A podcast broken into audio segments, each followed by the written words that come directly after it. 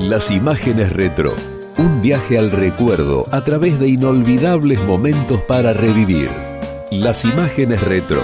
Un pasaje a la emoción de nuestro pasado cercano. Importaba el momento del año, tampoco la temperatura. Aquel era un ventilador que se encendía cada día a las 9 de la mañana sin tener en cuenta si hacía calor, porque su objetivo era regalar bocanadas que renovaran el aire de la radio.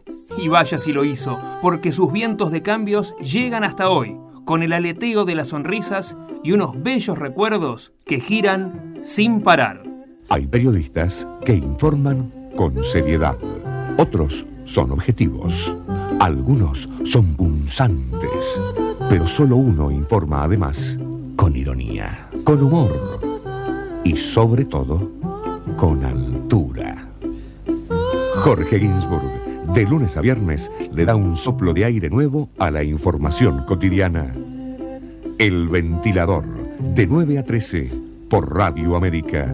El porqué de las noticias.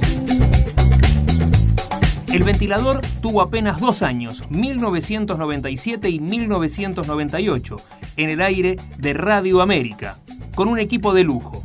Gabriela Radiche tuvo el honor de ser parte y así nos recuerda cómo fueron los comienzos y la integración de ese Dream Team.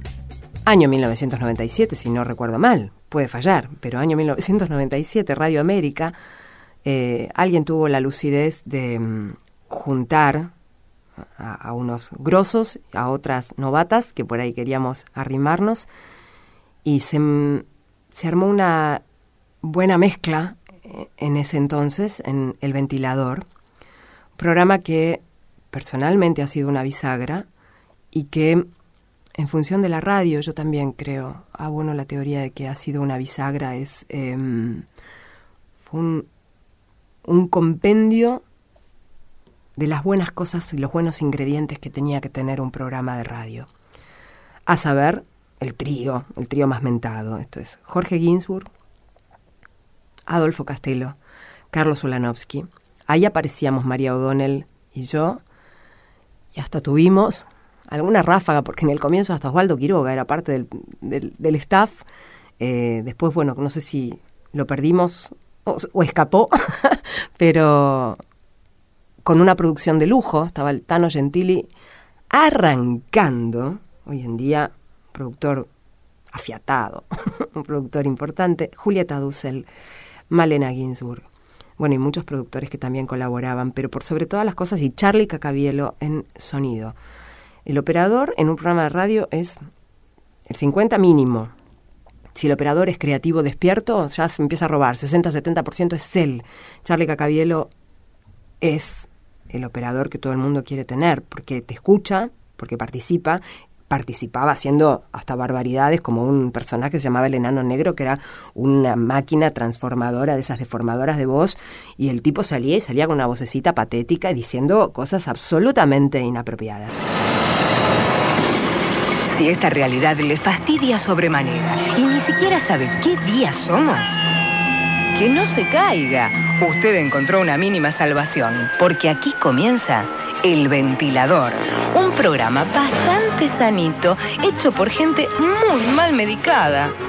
Idea y conducción, Jorge Ginsburg. El que vale lo que mide. Con Adolfo Castelo. Dígale Sherman. Y Carlos Ulanovsky. Señor Ulanovsky para los amigos. Los que están muy solos y necesitan bifocales. Los ayuda a cruzar la calle María O'Donnell, una verdadera embajadora itinerante. A veces viene.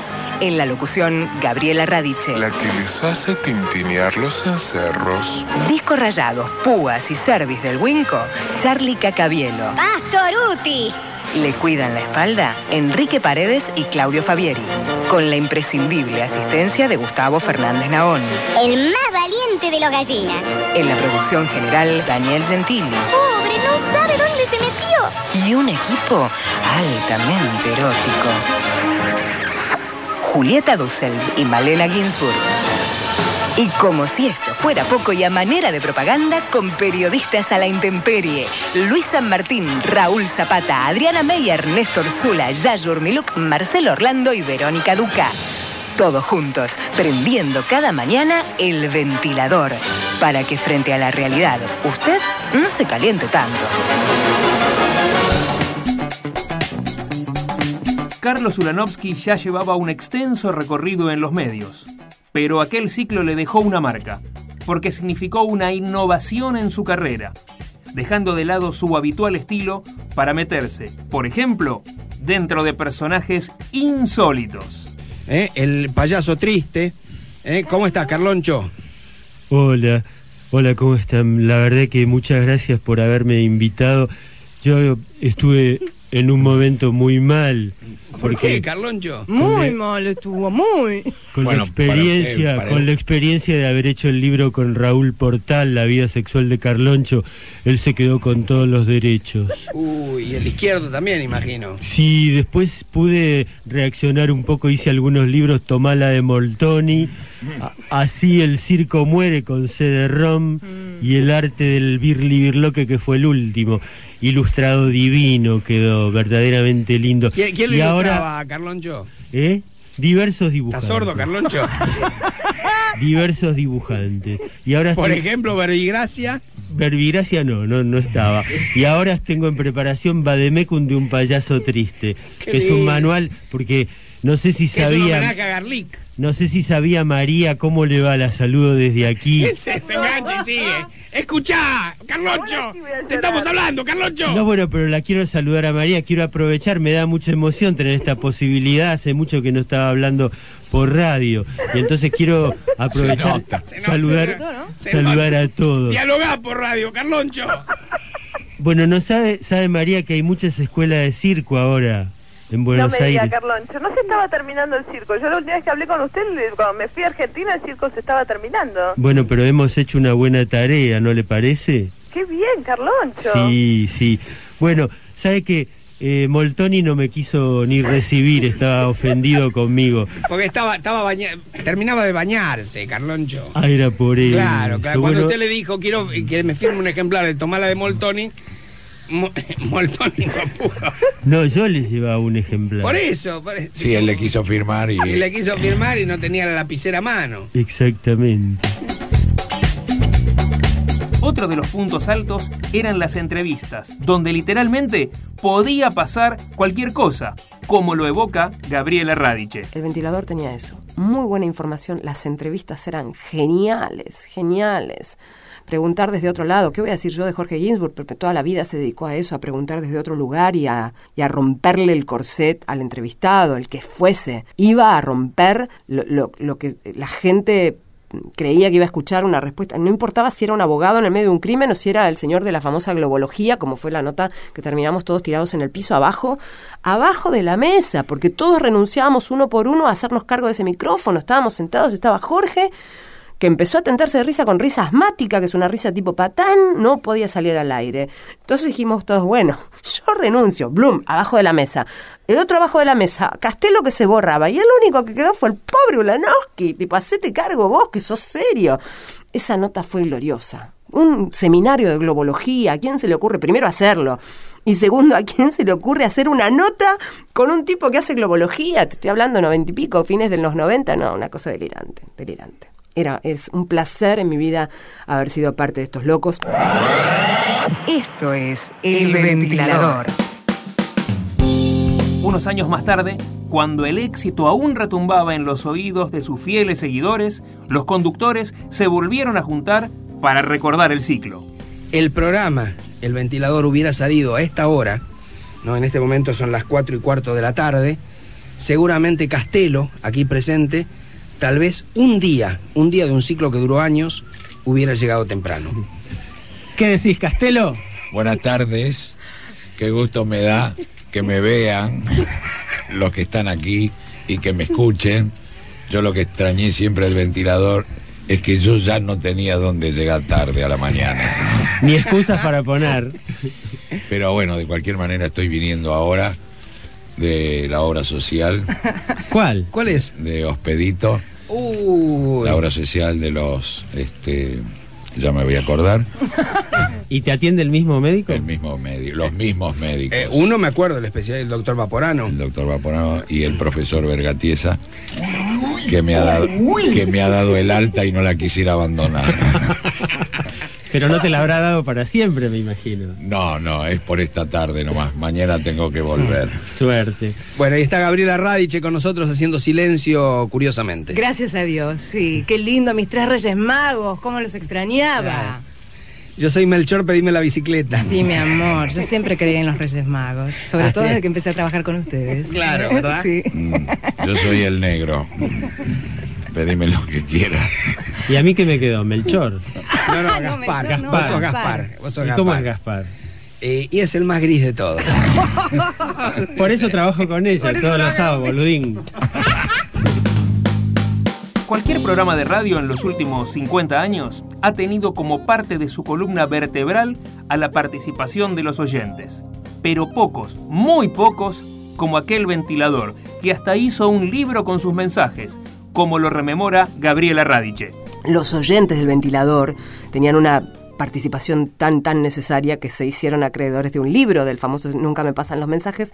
Cada uno había creado lo que hoy serían en las redes sociales avatares. Ellos tenían su personaje, Silvia la Purificadora, Ani de Barrio Norte, Froilán, todos nombres, algunos reales, otros inventados. Eh, la verdad es que mm, mucha de esa gente uno, yo la sigo viendo también o, o me contacto y ha sido de riqueza absoluta. Ha sido un programa de riqueza absoluta donde ninguno trabajó para el aire, sino era con la vida, porque es ganancia de eso, de, vivir el momento, tiempo presente, divertirte y salir. Está bien, era un trabajo, pero era, para todos fue más que un trabajo, mucho más que un trabajo. Desde un primer momento y con la misma naturalidad que se percibía en el aire, cada uno supo cuál era el lugar que tenía que ocupar. Radiche fue la locutora, pero también extendió su participación mucho más allá de ese rol. El ventilador tenía eso, tenía esos tres grandes hombres de los medios que exceden la radiofonía, pues son hombres de gráfica, hombres de televisión también, pero gente que te estimulaba, provocadores, provocadores y disparadores de que uno no podía ir con la guardia baja a laburar. Vos tenías que saberte todo, así como digo, tenías que saber hasta las notas que aparecían en el suplemento de arquitectura, perfectamente tenías que saber, saber en qué día estabas parado y sorprender, porque te pedían la novedad. Digo, eh, a mí me tocaba la parte de la locución y también alguna, algún que otro culito de espectáculos, cosa cosa que yo siempre metía donde pueda. Así fue que conseguí después aislarme y encaminarme más para, para el lado de espectáculos. Lo hice de prepo. Siempre me contrataban por locutora. Es más, yo estudié periodismo un año, después me fui porque ya no podía parar de trabajar. No pude terminar. Este, y los primeros eh, los primeros programas yo estaba muy tímida, me acuerdo, en el ventilador, hasta que tuve un, un severo problema gástrico que, bueno, nada, recuerdo ahora que fue un, mucho chiste con el meteorismo y, y- yo salía por teléfono de mi casa y Jorge, que no me conocía mucho, descubrió que había del otro lado, soy muy geminiana, que entre la, la, la, la compuesta y muy canal A que podía ser, había un bardo caminante también y compró ese bardo. Y me dijo, nunca más hagas lo que hacías hasta ahora, a partir de ahora haces todo esto. Dice, esto es para ruptura, ruptura, ¿viste? Lío.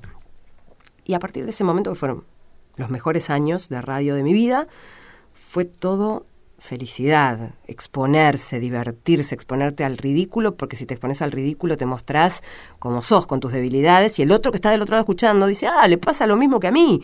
Eh, generas esa empatía no impostada. Digo, todos somos así, imperfectos y débiles. Y mm, los medios te colocan en un lugar de, ay, estás allá arriba. No, no estás allá arriba, estoy acá, se puede tocar, se equivoca, qué sé yo. Em, te hacían, te enseñaban mucho eso, que po- podías estar muy preparado, pero que no, no había que mostrar todo lo preparado que estabas. Había que mostrar que, bueno, por ahí algo sé, pero mira que tanto no sé. En ese camino yo descubrí gente maravillosa, porque la verdad han sido buenos compañeros. Todo felicidad.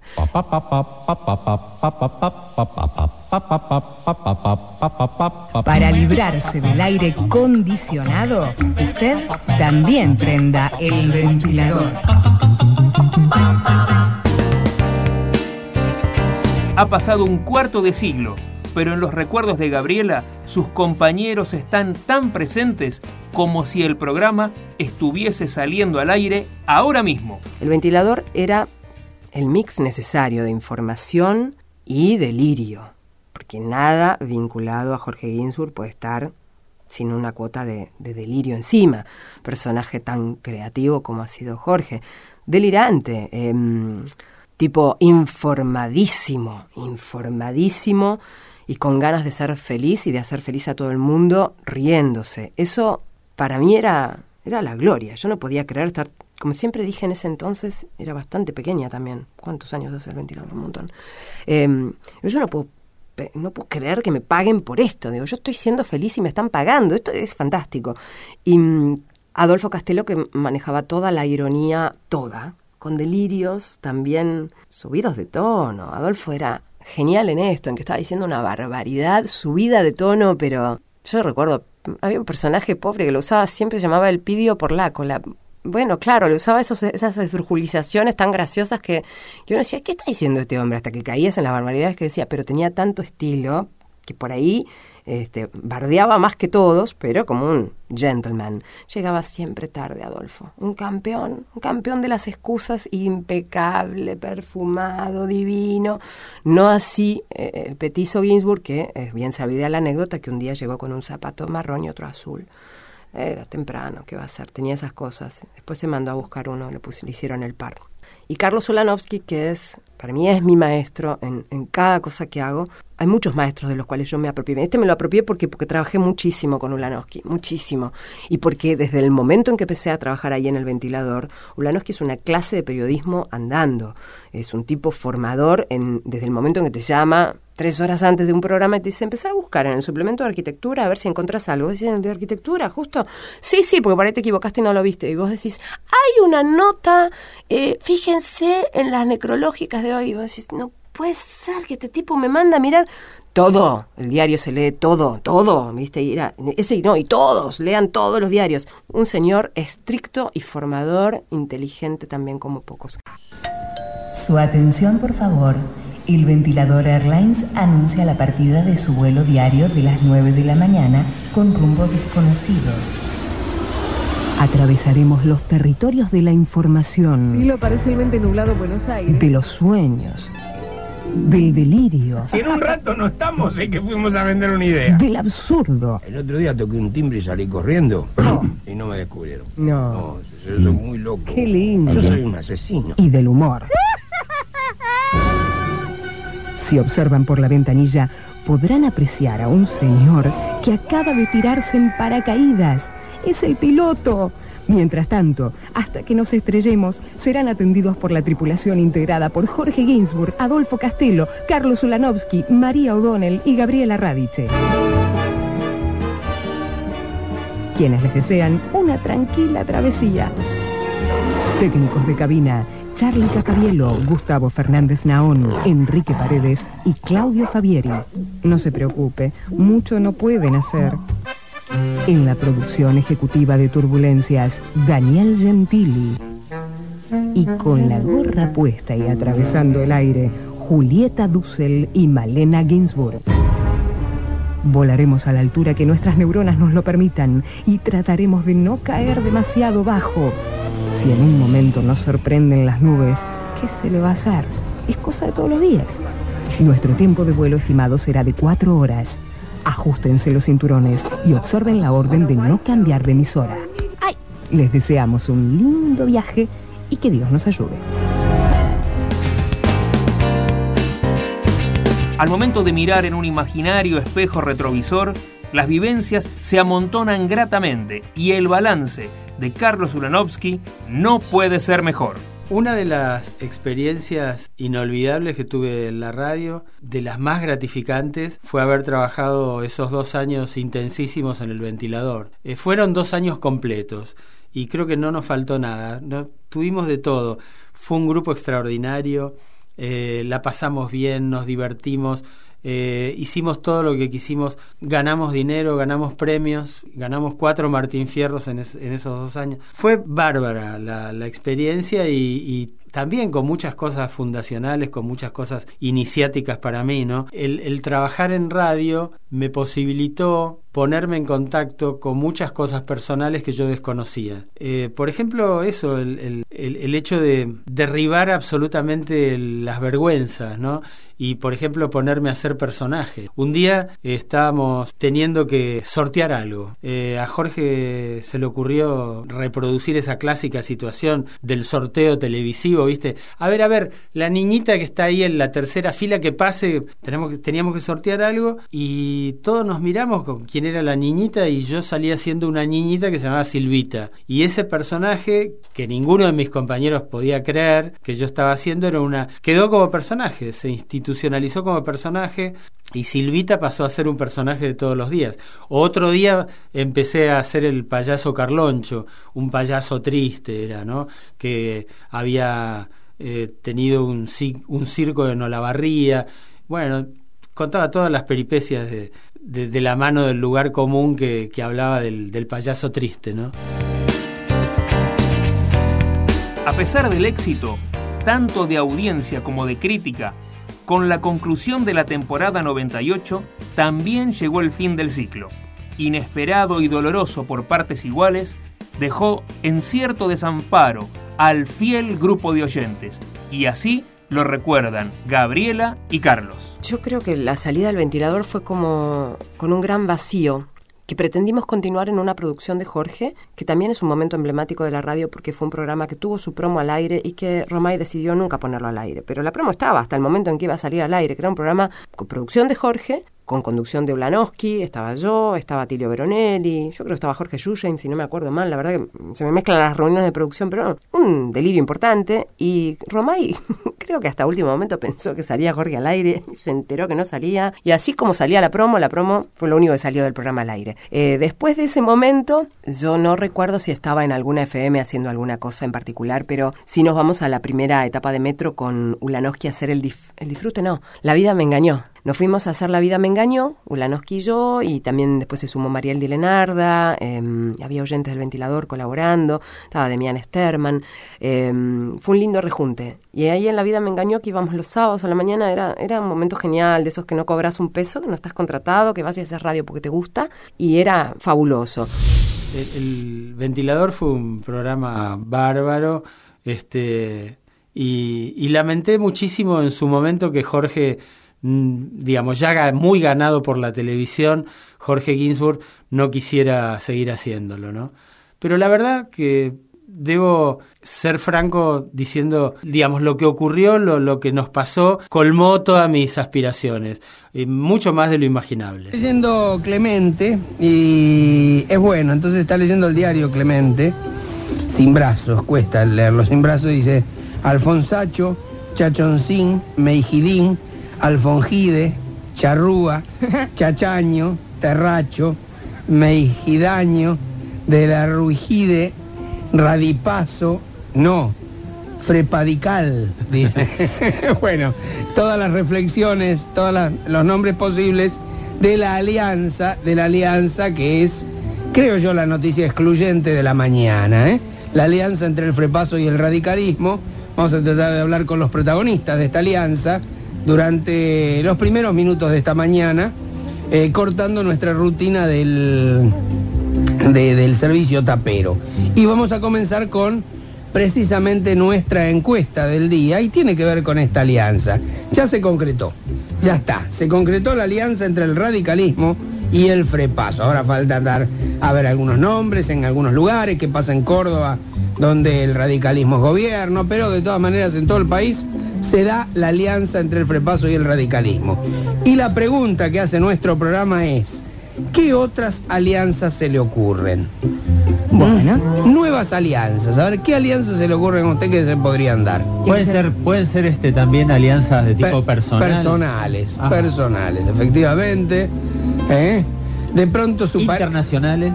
Internacionales también, cómo no. Sí, sí. eh, todo, todo lo que se le ocurra como una alianza En materia posible. de alianza. Eh, todo lo que se le ocurra como una alianza, ahí está. Y un día, ese botón que accionaba el ventilador dejó de utilizarse y el aire volvió a ser como siempre. quedó el vacío, pero fue temporal, porque al poco tiempo los recuerdos y las lindas vivencias de quienes fueron parte, tanto al aire como fuera de él, lograron que ese ventilador gire por siempre. Buenos días. Usted se comunicó con El Ventilador, el mejor programa de radio de la mañana.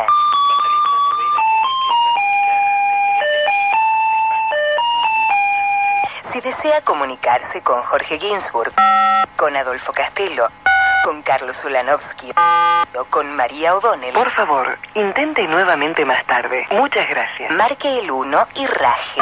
Si necesita una voz amiga y una sonrisa impecable, marque el 2 y tendrá a Gabriela Radice. Eh, usted me deja frío. Si tiene ideas, malos sueños, ingenio para responder las encuestas o si es político mañanero, Eh, yo soy el doctor Tangalanga, con H en el medio y sin Z. marque 3 y hable con Daniel Gentili, Julieta Duce o Malena Ginsburg. Es el servicio de reparaciones. Si se le rayó el disco Por favor. si le agotaron las baterías del móvil, marque 4 y comuníquese con Charlie Cacabielo, que está con Gustavo Fernández Naón, Enrique Paredes y Claudio Fabieri. De lo contrario, quédese en línea y espere cuatro horas hasta que lo atiendan Luisa Balmaya y Osvaldo Quiroga en el programa que viene. El número celular solicitado Eso sí, nunca corte esta comunicación con el ventilador. Pasó un nuevo episodio de Las Imágenes Retro, el podcast del recuerdo de nuestro pasado cercano. Somos León Boto y Eduardo Bolaños. Encontranos en las redes, en Instagram, arroba León Boto y arroba soy Edu10. También en Twitter, como arroba León Boto y arroba Edu-Sport. Nos encontramos en el próximo capítulo. Las Imágenes Retro, el podcast del recuerdo de nuestro pasado cercano.